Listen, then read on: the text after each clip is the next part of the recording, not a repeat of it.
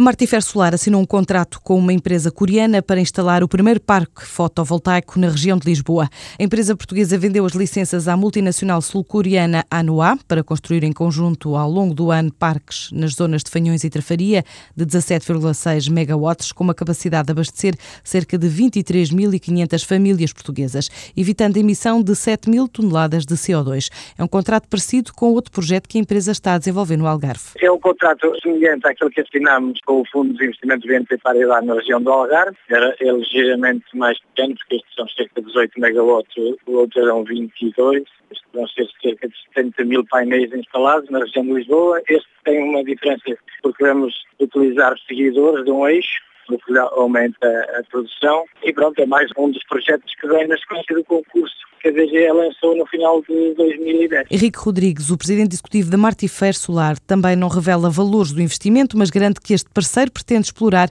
este tipo de negócio em Portugal. É uma empresa coreana que pretende ficar detentora deste projeto ao longo da vida útil dele. São uma multinacional que trabalha em diversas áreas uma delas é a energia. Eles têm uma para a produção de energia, têm outra para a produção de equipamentos para a energia.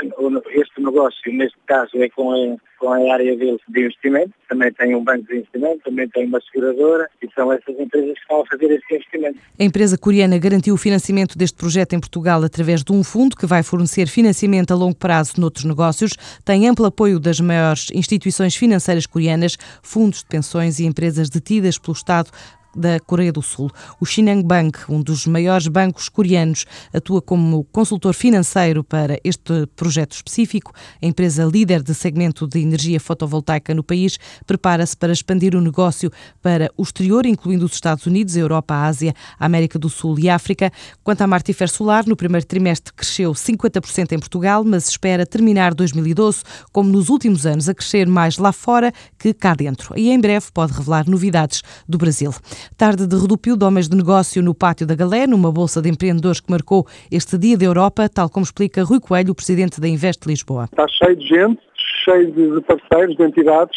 Nós estamos a receber uh, empreendedores, tirar dúvidas, temos um pequeno stand, as várias entidades têm stands, depois vão haver uma série de palestras sobre diferentes temas. Nós, Invest Lisboa, vai participar com uma apresentação relativamente aos alertar para os erros que são mais cometidos pelos empreendedores, exatamente é que não, não os começam e penso que vai correr bastante bem. Miguel Pina Martins, o fundador da startup Science for You, é hoje um dos oradores do Seminário de Apoio ao Empreendedorismo e Casos de Sucesso no Auditório Museu do Design e da Moda, integrado também nesta Semana do Empreendedor. Vai falar de fatores que contribuíram para o sucesso desta empresa de brinquedos científicos, já presente em diversos mercados internacionais.